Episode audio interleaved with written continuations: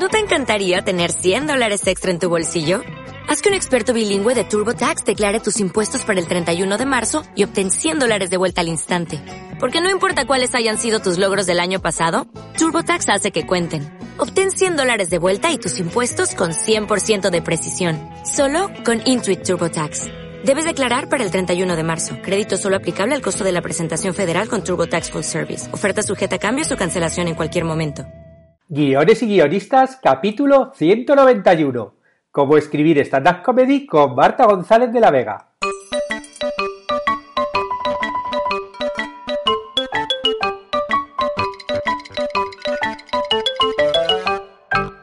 Buenos días a todos, bienvenidos a Guiones y Guionistas, el podcast con el que todos podemos aprender a hacer guiones y en el que el guionista es el rey.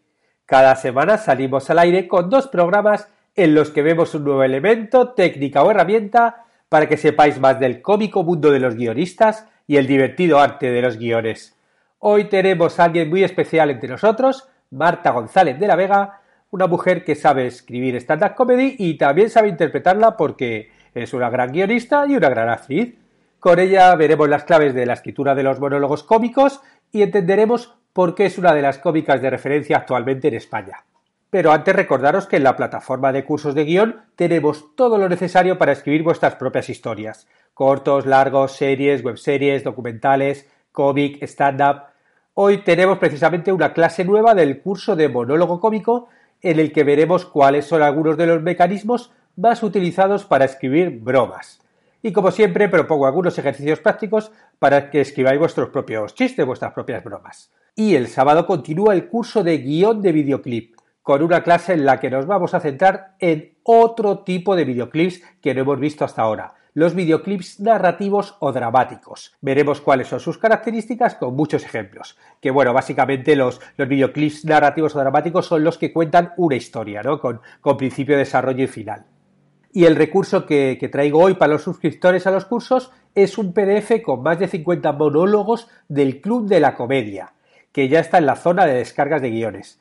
Es un documento, la verdad, muy valioso porque además de ver cómo están escritos estos, estos guiones y poder aprender las técnicas para utilizar vosotros cuando escribáis los vuestros, os vais a pasar un buen rato leyéndolos. Como os decía antes, hoy estamos de enhorabuena porque viene al podcast a hablar con nosotros Marta González de la Vega, una guionista tanto de cine como de televisión, dramaturga, escritora, actriz y monologuista que, es lo bueno también de, Marta, que nos puede dar los dos puntos de vista, por un lado como guionista, que escribe para ella y, para, y, otras veces que no es para ella, pero luego otras cosas que escribe también las interpreta, con lo cual, bueno, esta, esta mujer orquesta es un, eh, es un placer vernos, con, eh, o sea, que esté con nosotros. Marta, hola, ¿estás ahí?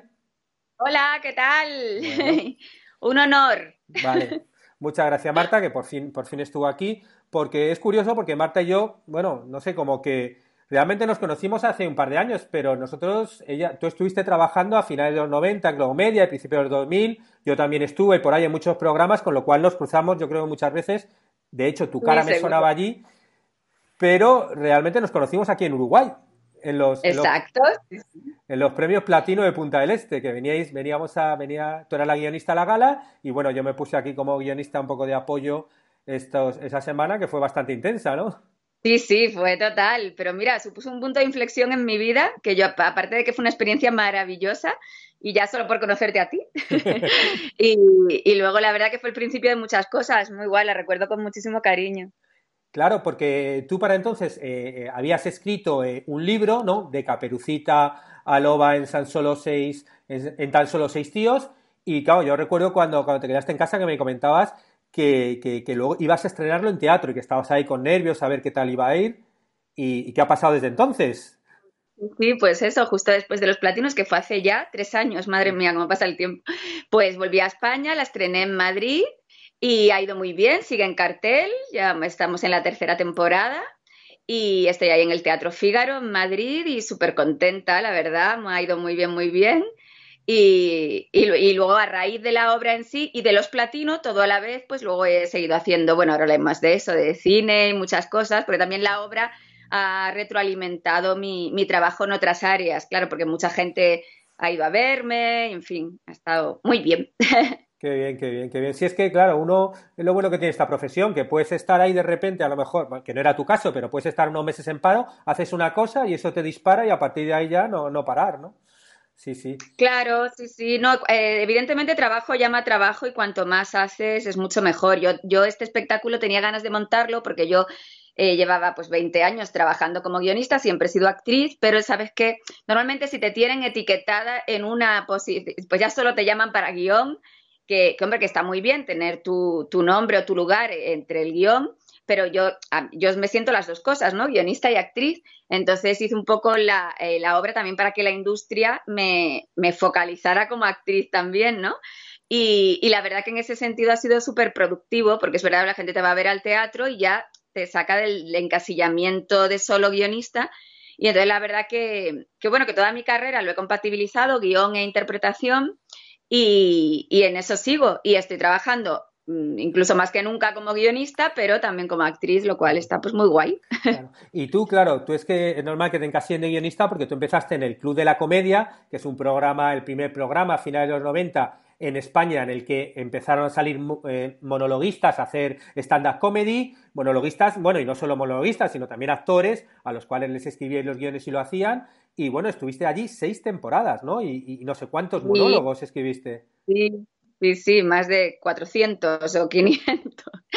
Sí, yo, yo entré, la primera temporada del Club de la Comedia, el Club de la Comedia lo creó José Miguel Contreras em, y la primera temporada la escribieron Pablo Motos, Arturo González Campos y Laura Llopis y como funcionó muy bien, pues ya de cara a final de primera temporada y ya para las siguientes, pues ya contrataron más guionistas, que es cuando entré yo, Luis Piedraíta, Rodrigo Sepeña, Eduardo Aldán, o sea, una, una una tanda ahí de gente que luego han sido grandes amigos míos en el guion y que todos, bueno, pues que les ha ido fenomenal. Y ahí estuve, estuve como guionista seis años, eh, los dos últimos como coordinadora de guion. Y la verdad que un, un, gusto, o sea, que tu primer trabajo como guionista, yo entré en el club con 24 años, recién llegada a Madrid, 23, y, fue mi primer trabajo en la profesión y claro, te hace mucho callo a, eso, pues más de 400 monólogos para, para, todos los actores. Lo que tú bien has dicho, que cuando empezó el Club de la Comedia en España, el género del stand-up no estaba establecido, con lo cual la idea de José Miguel, su creador, fue que hubiera un grupo de guionistas que le escribiera guiones a rostros conocidos para que la gente viera el programa. Porque sí que había algunos cómicos que actuaban en pubs y tal, y que practicaban el género, pero no los conocía nadie, con lo cual la gente no iba a verlo, ¿no? Y entonces a raíz del programa, la verdad es que el género se ha instaurado en España y ahora mismo, hoy por hoy, sí que sí que, es, el humor más extendido, el stand-up comedy, los teatros están llenos de, monologuistas y, ya está. O sea, la verdad que supuso un, cambio radical. Y, claro, como bien dices tú, normalmente eh, los cómicos del monólogo son eh, la propia persona que se escribe sus guiones y luego los, los actúa. ¿Cómo era ese trabajo de, equipo ¿no? en el que había varios guionistas que tenían que escribir para, para, otras personas? Mm. Pues muy divertido. En el club siempre fuimos como equipo una media de seis a ocho guionistas, que sacábamos como dos monólogos a la semana, más lo del presentador, porque el formato del club siempre es un presentador más cuatro monologuistas. Por cada programa sí que venía a lo mejor un invitado con su propio guion, pero el resto lo escribíamos todos nosotros. Ahora, eso que el club sigue vivo ha cambiado y como ahora hay muchísimos más monologuistas, pues eh, es al revés, sigue habiendo guionistas, pero es menor el porcentaje, o sea, perdón, mayor el porcentaje de gente que viene con su, con su guion, ¿no?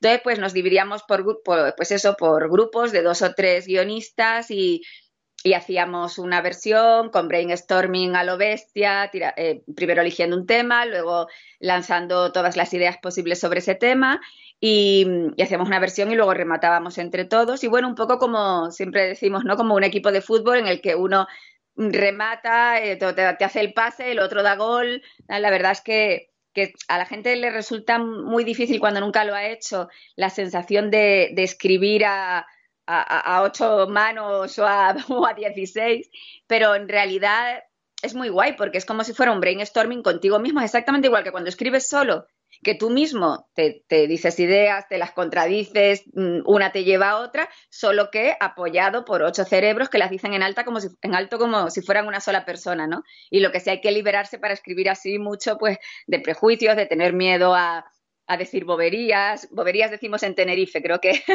a decir tonterías.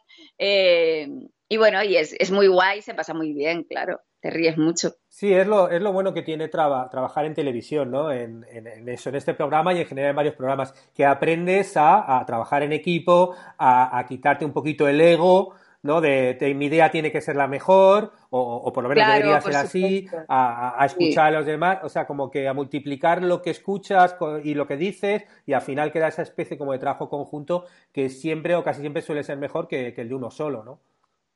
Claro, sobre todo porque, porque las cabezas van por sitios muy diferentes. Y es verdad que te, yo por lo menos, o sea, no hay mejor sensación que eso, que liberarte completamente del ego. De hecho, ni siquiera escribiendo solo he entendido muy bien nunca el ego, el ego creativo, porque de verdad, y tú que eres guionista, seguro que tienes la misma sensación. Y lo, escribí el otro día en Facebook porque estaba escribiendo la última peli con la que estoy y justo estaba viviendo en ese momento esa sensación, que es como, que yo creo que somos como mediums, ¿no? Que una vez que entras en, que conectas, vas escribiendo en realidad lo que te va dictando alguien en la cabeza. O sea, no, no sabes muy bien de dónde viene, pero es como si tú estuvieras viendo la, la peli o la escena o lo que sea en tu cabeza y te limitas a teclearlo, ¿no? Entonces yo creo que mm, de lo que hay que estar es como agradecido de tener como esa mediunidad, ¿no? Pero yo lo, vivo así. Sí, sí, yo siempre digo como que escribir es la, última fase del guionista, que es la que, bueno, porque tienes que escribirlo para que lo vean otros, pero que el guionista casi es más de pensar, ¿no? Y esa fase de lo que dices tú, de entrar en trance o, o en trance o como queramos llamarlo, ¿no? Donde, donde está ese mundo de las ideas y luego ya la última fase es la de escribirla porque, porque bueno, hay que comunicárselo a los compañeros. Pero Exacto, para tú, ya la, tú ya la has visto. Claro, pero, pero sí, ¿no? Y yo incluso hay veces que ya solamente con la primera fase me valdría. Lo que pasa es que, claro, la gente no te paga por eso, es más difícil. Pero con esa fase de imaginar las cosas y de pensar y de buscar las ideas, a mí casi es esa fase casi, que no sé si es la que más me gusta, pero de las que más, ¿no? como que es la fase como más creativa entra luego la fase más de la herramienta, de la profesionalidad, de saber escribirlo, saber reescribirlo y retocarlo, que eso es el oficio, ¿no? Sí, claro, exacto. Sí, sí, eso. Y eso es verdad que lo que dices tú, el oficio es muy importante porque, porque mucha gente te pregunta, ay, ¿dónde se estudia? Ahora se estudia mucho más, ¿no? En mi, en mi época, cuando yo empecé, eh, casi prácticamente nadie había estudiado guion, ¿no? Pero en realidad yo creo que en las cosas artísticas en general el oficio es lo más importante y que el hecho de ir haciendo, ir escribiendo mucho es lo que te va dando las herramientas, lo que te va puliendo la parte artística que tengas, ¿no? Sí, mm. no, y por ejemplo el tema de lo de las musas y tal, o sea, cuando uno trabaja en televisión, todo eso dices, eso son tonterías, o sea, es como un trabajo, tú vas ahí a las 10 de la mañana a trabajar, tienes que escribir tu monólogo de humor eh, porque tienen que mañana enseñarlo. Y entonces, pues tú vas a escribirlo, tengas musas o no. Y eso es oficio. no, de hecho, de, de, hecho es una de las cosas que la gente más pregunta y que más le, curiosidad le genera en el guion de no se te acaban las ideas. Y es precisamente al contrario, porque las ideas son infinitas. O sea, el mundo de las ideas, como tú bien has dicho antes, es un mundo en el que entras y una vez que entras es infinito. Entonces, en realidad, cuanto más conectada estás con él, más dentro de él estás. O sea, que cuanto más trabajas, más ideas tienes. No es algo que se agote. Es como decir, joder, y cuanto más hablas en inglés, no se te acaban las palabras. O cuanto, ¿sabes? No, es que las palabras nunca se acaban. Las combinaciones de palabras son infinitas y no hay un número de palabras que puedes usar para comunicarte y se acaban, ¿no? Al contrario, cuanto más hablas, más formas encuentras, o sea, más fluido hablas, ¿no? Y sobre todo en el humor en concreto, por ejemplo, que es lo que yo hago, todavía es más porque hay que es ponerte como un clic con respecto a cómo ves las cosas, en realidad es un punto de vista sobre de cómo ves las cosas, que cuantas más horas pases al día viendo las cosas desde ahí, más ideas tienes. Porque es otro, es un lenguaje, pues me ha salido lo de hablar en inglés porque, porque el lenguaje del humor es tal cual un lenguaje como puede ser hablar en inglés, en alemán o en chino es, ponerte en ese lenguaje y cuanto más hables en él, más fluido te sale. Y entonces llega un momento que, que, que esa mediunidad de la que hablaba va sola, ¿sabes? Parece que... Entonces es, es justo lo contrario a lo que piensa la gente. En vez de agotarse las ideas, lo que hacen es multiplicarse. Claro, sí, sí. Sí, a mí me pasa igual con el podcast. Cuando empecé yo a 40 era como, pero ¿y no te vas a quedar sin temas? Y yo, no, no, al revés. Cuanto más haces, más temas tienes voy por el 190 y, y, claro, y puedo estar hasta, hasta los 2000. O sea, porque, porque cada vez estás más enfocado y, vas encontrando temas cuando estás trabajando, claro. Cuando estás hablando contigo, pues de repente se me ocurre un tema, me lo apunto y dentro de un tiempo pues hago, hago algo, ¿no? Claro, claro. Exacto. Sí, y hablando de temas, a la hora de buscar temas, ¿cómo, ¿cómo, buscabais los temas en el Club de la Comedia o después, no? Eh, no sé si es como de buscar temas originales o temas ya tratados o, Mira, por ejemplo, en concreto en el club, como se trataba de hacer stand-up y una de las bases del stand-up es que sea reconocible para la gente, ¿no? Tratábamos de buscar temas en los que todo el mundo se sintiera identificado que cosas que nos pasen a todos, cosas que todo el mundo puede decir, ah, coño, pues eso lo vivo yo todos los días, pero luego tratarlo de, una forma original, ¿no? Y, mostrarle a la gente eso que vive todos los días desde ese punto de vista del humor que te digo, ¿no? Con ese clic. Entonces los temas eran de todo tipo, pero, pero eso, siempre buscando que fueran cosas reconocibles, no ya solo los temas, sino cualquier chiste en sí, ¿no? Nosotros, por ejemplo, eh, siempre hacíamos una broma en el club con la hermana de Luis Piedraíta, que era como la representación de la gente normal. No, no, si esto no, no, estamos seguros de que todo el mundo le pasa, llamo a mi hermana, si ella lo sabe, es que sí. Porque, porque claro, a veces también corres el riesgo de meterte allí en tu propio universo guionistil, ¿no? Y separarte de lo que la gente realmente conoce o no. A veces si vas a hacer en un monólogo un chiste sobre un anuncio, por ejemplo, de tele, pues hombre, tienes que asegurarte que el 90% de la gente de la tele ha visto ese anuncio, porque si no, mm, no va a poder identificarse con el chiste que haga sobre el anuncio, ¿no? Es un ejemplo cualquiera. Y con los temas en general igual. Si tú en un monólogo de stand-up dices, Jolín, pero ¿por qué hacen las tazas siempre que cuando vas a beber se te cae la leche? Y la gente se va a quedar boquiabierta porque a nadie se le cae la leche cuando bebe de la taza. Entonces, mm, tienes que asegurarte de que son cosas que de verdad le pasan a la gente, ¿no? porque si no, si, te las, si las fuerzas porque tienes un chiste muy bueno sobre algo forzado, no sirve absolutamente para nada. Sí, sí, el mundo de los, de los referentes, claro. Sí, sí. Sí, bueno, yo, eh, esto yo creo que nunca te lo he dicho, pero yo hice un monólogo porque hubo un concurso en el Club de la Comedia que había que presentar monólogos y yo presenté un texto y de repente me llamaron que había sido seleccionado y se hizo en el Club de la, Comedia. Pero, pero cuando me llamaron yo estaba en las Islas Seychelles grabando un supervivientes de estos y claro, yo dije que no podía hacerlo, que estaba muy lejos y, lo hizo otro, le dieron el texto, no me acuerdo, no sé quién lo hizo, de hecho creo que nunca lo vi, y, pero vamos, como que salió allí, lo participó un actor. Anda. Ay, pero qué pena que no recuerdes quién, era. Era, sobre camping naturistas, fue en el año 2001, ah. o sea, hace ya, hace ya muchísimo y tal. Pero sí, sí. Vale, vale. Y, tú, y tú a la, a la hora de buscar chistes, a la hora de buscar bromas, ¿tienes alguna, alguna técnica así que utilices? Eh, no sé, cómo buscar la premisa, los remates, no sé cómo. Sí, bueno, normalmente, a ver, si se trata de stand-up, sí, normalmente te surge la reflexión sobre algo. Eh, o sea, nosotros siempre en el club decíamos como las tres, imagen, reflexión y chiste, ¿no? O sea, tienes la, la imagen de lo que ocurre, una reflexión al respecto y un chiste de remates. A veces la reflexión ya lleva el chiste incorporado. En cualquier monólogo de humor, es importante eso, que primero le muestras a la gente la imagen, el o sea, lo que quieres decir, os habéis fijado en no sé qué, o lo que sea que tú quieres remarcar, hacer una reflexión sobre eso y, claro, siempre rematar con, chiste. Ahora cada vez más yo me doy cuenta en el, y me encanta esa, esa tendencia en el stand-up internacional. Yo no sé si estás de acuerdo, pero yo cada vez, mm, o sea, los stand-ups se están convirtiendo un poco en los filósofos del siglo XXI, ¿no? Y cada vez más está enfocado el stand-up a la reflexión, a la filosofía, aportar un punto de vista diferente sobre las cosas, que muchas veces, de, hecho, hasta hay algunos ya que pecan de dejar hasta el humor de lado, o por lo menos mucho rato de sus espectáculos, ¿no? Porque ya tienen a la gente tan entregada a sus reflexiones, a sus puntos de vista, y me parece me parece súper interesante porque, hombre, creo que hay que mantenerlo todo porque lo, brillante es conseguir transmitir una reflexión interesante y a la vez conseguir hacer reír, que para mí es el, el, vehículo más serio para conseguir, el humor es el vehículo más serio para transmitir las cosas, ¿no? Pero mm, me parece muy interesante toda la parte, digamos, eh, filosófica, ¿no? Más que, porque de hecho es lo que distingue el stand-up del mero contador de chistes que ya ha pasado un poco a la historia, ¿no? y, a mí esa parte me resulta súper interesante y es lo que más me motiva. Yo, de hecho, en mi show, que pues ya hemos hablado de él, que está basado en mi libro, me interesaba decir un montón de cosas y por encima de por encima del chiste, aunque, aunque todas intenten tener su chiste y tal, y lo que me ponía era eso. Y en realidad al final es lo que, no sé, lo que más te, te llega.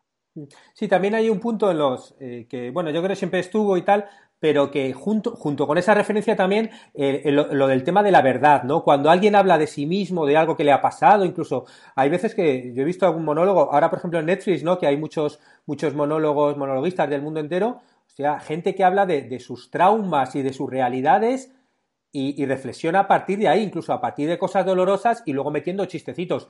Pero, pero claro, eso se diferencia mucho a, por ejemplo, el Club de la Comedia, donde había otro guionista, que luego el guion me imagino que buscabais saber quién puede hacer esto mejor. Pero claro, cuando alguien se lo escribe desde su propio dolor, desde su propia reflexión, hostia, es mucho más fuerte y lo que dices tú, te hace reflexionar, ríes un poquito, jiji, con el remate, pero, pero estás pensando en el fondo del asunto, ¿no? Claro, totalmente, sí, sí, sí, por eso, por eso está siendo muy, muy interesante. Claro, en el club, hombre, era una cuestión de entretenimiento, intentas decir cosas que sorprendan, que, pero claro, no, no, no tiene la, la profundidad y el pozo de, de, ciertos espectáculos, eso que estamos viendo ahora, que eso, que cada vez la gente se destapa más y ya yo he llegado a ver algunos que son auténticas terapias, terapias vía humor, pero me parece fascinante, pues lo que tú dices, cuando ves estos especiales en Netflix una sola persona hablando sin ningún, o sea, con su micro y punto de pie y miles y miles y miles de personas pendientes de estrictamente de, sus reflexiones, ¿no? Me, parece apabullante. Sí, sí, ¿no? Incluso el, otro día, bueno, yo estuve cuando estaba ahí en Madrid, el, no sé si lo viste tú, el monólogo del que era como caída y auge de Steve Jobs o algo así. ¿No? que es como el monólogo denuncia, tipo las películas de Michael Moore, pues nada, el cómico, bueno, aquí lo hizo la versión un español, pero el cómico americano que lo hizo, bueno, pues hablaba de Steve Jobs, pero del lado oculto se, fue, viajó a China, a las fábricas donde, donde hacen los iPhone, donde en algunas que sí se suicida gente, entonces hizo varios viajes allí para ver un poquito cuál era el lado oculto del mundo de Apple, ¿no? Y todo esto, y entonces en el monólogo te hablaba de, ah, qué bien Steve Jobs, las cosas buenas que hacía, pero luego el lado oculto y joder, que sí te hacía reflexionar. O sea, que salías y, mirabas tu teléfono y decías, hostias, ¿no? Como, sí, sí. que era, como un monólogo denuncia, ¿no? O sea, como que, que, realmente se pueden encontrar, dentro del stand-up, se pueden encontrar formatos diferentes, ¿no? Total, totalmente. Sí, sí. Yo, por ejemplo, eh, mi show es una mezcla de stand-up, de teatro, incluso de musical, porque también canto. Y eso y me lo he llevado también a la teatralización. Hay muchas partes que son más de pura reflexión de stand-up, otras partes que son más de interpretación literal, como si, como podría estarlo haciendo en, en una peli o en una obra de teatro al uso. ¿Y cómo fue esa adaptación del, del libro al, al show? Porque tú cuando escribiste el libro ya estabas pensando en que algún día te gustaría hacerlo en monólogo.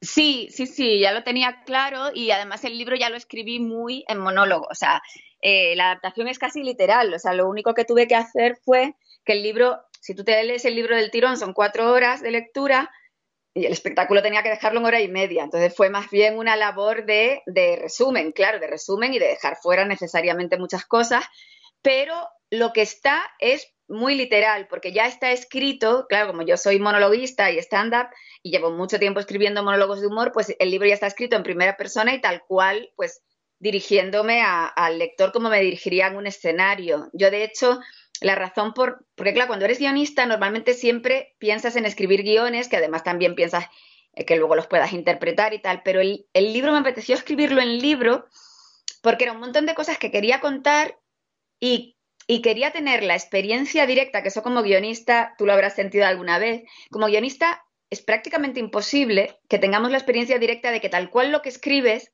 llegue al espectador, porque hay en medio un director con su propia visión, un productor con su propia visión, el actor que lo interpreta con su propia visión, con lo cual, con, suerte, si consigues que llegue un 50% de lo que era tu visión original, oye, igual todo, en todo ese proceso se mejora, pero la realidad es que la relación directa, directa de lo que ha salido de mi cabeza al espectador, directa, directa, solo podía ser a través de un libro, ¿no? Y entonces por eso me hizo ilusión hacerlo a, través del libro, y que fuera, que fuera muy directamente y hablarle a la persona como si estuviera con ella, ¿no? De hecho, yo cuando, cuando leo libros que me gustan y tal, y una vez me descubrí diciéndole a una amiga, ay, pues el otro día me dijo fulano, fulano era el autor del libro, y en mi cabeza me lo había dicho, ¿sabes? Es como que entablas una relación muy personal con, con, el autor y eso me parecía súper interesante. Y, pero ya te digo, ya lo escribí pensando luego montar la función y, así fue. Qué bueno, qué bueno, sí, sí. Y, claro, y, te, costó mucho encontrar un sitio donde poder hacerlo o, ya básicamente con el éxito del libro fue más fácil? Pues mira, la verdad es que fue, o sea, tuve suerte y fue relativamente fácil, pero bueno, porque ya yo mm, tenía relación por otra obra que había dirigido para el Grupo Esmedia, que es un, un grupo muy potente aquí teatral, tiene muchos teatros y Enrique Salaverría, que es el empresario que apostó por mí, pues fui a verle, le llevé el libro, de hecho no le llevé ni siquiera el, libreto porque todavía no lo había elaborado, el libreto teatral, sino el libro en el que se iba a basar. Lo leyó, le gustó mucho, le pareció que tenía posibilidades y apostó por mí, porque tú sabes que también en el teatro a veces la cosa es como, yo he trabajado mucho más como guionista que como actriz, ahora precisamente y a raíz de la obra estoy haciendo mucha pantalla, estoy haciendo más pantalla, estoy trabajando con José Mota, estoy actuando en las pelis que escribo con Santiago Segura, pero hasta ese momento he estado siempre mucho más detrás de la cámara, con lo cual hacerte un espectáculo unipersonal sin que nadie te conozca es, es, muy complicado, ¿sabes? Porque es difícil llevar a la gente al teatro. Entonces, bueno, él me dio la oportunidad porque confiaba, confío en el texto y en mí. Y la verdad que por eso estoy tan contenta, porque yo me lo planteaba como, bueno, mira, mm, es como, como una forma de hacerme este viaje interno que me hace un montón de ilusión. A lo mejor estoy un mes, estoy dos meses y ya está. Y bueno, ya llevamos tres años, o sea que súper contenta, la verdad. ¿Y qué tal? ¿Ha evolucionado mucho el espectáculo desde el principio a ahora? Pues sí, sí, sí que vas evolucionando un montón, porque eh, porque vas encontrando, que es lo bonito del teatro, ¿no? Vas encontrando siempre formas nuevas. O sea, parece mentira que lleves tres años haciendo un show. Pues mira, si te digo la verdad, no sé cuántas funciones llevo, pero estoy, he estado haciendo. Empecé con una función los martes, luego viernes, sábado, domingo acabé haciendo cuatro funciones semanales y desde hace tres años, con lo cual imagínate, llevo un montón de funciones y te parece imposible seguir encontrando nuevas formas de decir las cosas que funcionan mejor. Y entonces es un reto continuo decir, jo, esto que, no acaba de entrar, a ver si dicho así, de la otra manera, acabas encontrando sobre todo mm, en el acting, en las miradas, en eh, muchísimas cosas que van enriqueciendo el show, pero muchísimas, que es lo, lo, lo, bueno y lo malo del teatro. O sea, lo malo del teatro es que hay días que de repente si estás más floja o lo que sea, a lo mejor haces una función muy floja y toda la gente que te ha visto ese día pues no ha visto la función en su máximo de posibilidades, ¿no? Que una peli dices, oye, la peli quedó como quedó, pero si me gusta como quedó, todo el mundo la va a ver igual, ¿no?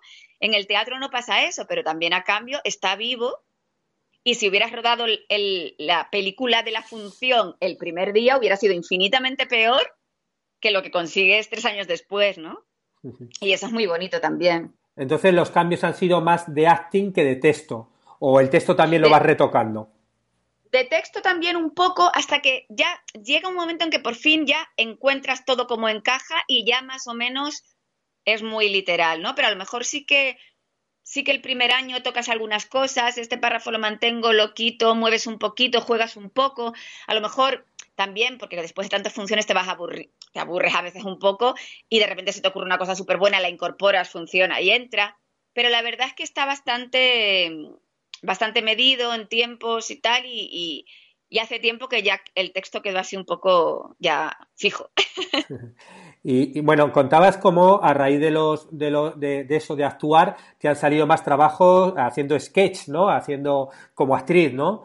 ¿Cómo es, no? Esto de, hacer los sketch con José Mota. ¿Ahí también escribes? ¿Actúas solo? Sí, sí, sí. Pues mira, a mí me, eh, yo conocí a José en el rodaje de la peli Sin Rode. A ver, nos remontamos a que Los Platino conocí a Santiago Segura, como sabes, lo conocimos los dos, que los presentaba, entonces luego volvimos a presentar, él presentaba una gala de fin de año en televisión española de ese mismo año que también escribí yo, entonces hicimos muy buena relación, tenemos muy buen feeling trabajando juntos y me, dijo que, colaborara con él en el guion de la peli Sin Rodeos, que es una, una peli que se estrenó en marzo del año pasado, protagonizada por Maribel Verdú y dirigida por Santiago que ahí me, entonces ahí ya fue mi primera colaboración en guion con él y me hice un papelito. Y entonces eh, hemos seguido trabajando juntos y en el rodaje de, esa primera peli conocí a José porque José y Santiago son súper amigos y Santiago vino a hacer, este, José vino a hacer un cameo, entonces ahí nos conocimos y vino a verme al teatro y le gustó mucho la función, por eso te digo que, que estar ahí, que te puedan ver, pues, pues claro, siempre está muy bien. Y entonces me llamó para su programa, efectivamente, para mm, protagonizar con él una serie de sketches que servían de hilo conductor del programa. Él y yo hacíamos de pareja que está viendo su programa en la tele y los escribí yo y los protagonicé con él. Y, luego ya pues hemos seguido colaborando también, porque tanto con Santiago como con José, una vez que trabajamos por primera vez, hemos hecho súper, o sea, ahora son grandes amigos y trabajamos muy bien juntos. Entonces seguimos, sigo tanto con Santiago, que ya vamos por nuestra tercera peli. Acabamos de terminar de rodar la eh, padre, eh, padre, No hay más que uno, que, que se estrena el 26 de julio con Sony Pictures. Y estamos terminando de escribir la próxima que rodamos en verano. Y con José también sigo con proyectos, o sea que, muy bien, la verdad, súper contenta. En todo lo que voy haciendo voy escribiendo y, actuando, porque además luego ya cuando has sido guionista tantos años, también te cuesta, te cuesta no escribir, ¿sabes? Yo, siempre decía, ay, cuando, cuando qué suerte las actrices que solo le llegan las cosas escritas y ya ¿no? Y digo, no me lo voy a querer el día que me llegue directamente una separata y solo me la tenga que aprender y no tenga que escribirla. Pero luego a la hora de la verdad, prefieres escribirla, ¿no? Porque ya, claro, es, una parte tan intrínseca de ti que en el fondo al final prefieres hacer las dos cosas, claro. Claro, sí, cuando has, cuando has pasado por ello sí es, es difícil luego no, no eh, dedicarte solamente a repetir las palabras que ha escrito otro, ¿no? Claro. Sí. Bueno, pues nada, muy, muy interesante esta charla. Y ahora sí, para terminar, entonces, ¿dónde te pueden localizar? ¿En el teatro? ¿Dónde estás? Sí, mira, estoy en el Teatro Figaro todos los viernes, sábados y domingos. Eh, la tercera temporada vamos a hacer hasta junio completo, o sea que todavía les quedan cuatro meses o más. ¿Cuántos meses son? Para vernos. Y luego estoy en el cine, estrenamos el 26 de julio, Padre No hay más que uno, ah, dirigida por Santiago. Me alegra mucho que el, el próximo día 28 voy a, a presentar la gala de los primeros premios del sindicato de guionistas, que me hace mucha ilusión. Ah, mira. Sí, la he escrito con Marcos Más, la gala, y me hace mucha ilusión porque que te llamen para presentar los premios de tu sindicato, o sea, de no y del gremio, pues me parece muy guay. Y ahí estoy, con, pues con José Mota también, estaré en Cositas de Tele, que también su programa que se estrena ahora en creo que abril. Hago otro programa en Comedy Central ahora, Stop Princesas, de stand-up. Eh, protagonizado por chicas, que se, creo que se emite el 31 de marzo. Y bueno, hay muchas cositas. es impresionante, por favor. bueno, me alegro de este mega éxito. Descansa cuando puedas. Pues. Descansa. Pues nada, Marta, muchas, muchas gracias por, por, estar aquí con nosotros y charlar un rato y nada, a seguir con, con esos éxitos. Gracias a ti, a ver si curramos juntos pronto otra vez. Venga, un besito. Placer, un besito, chao.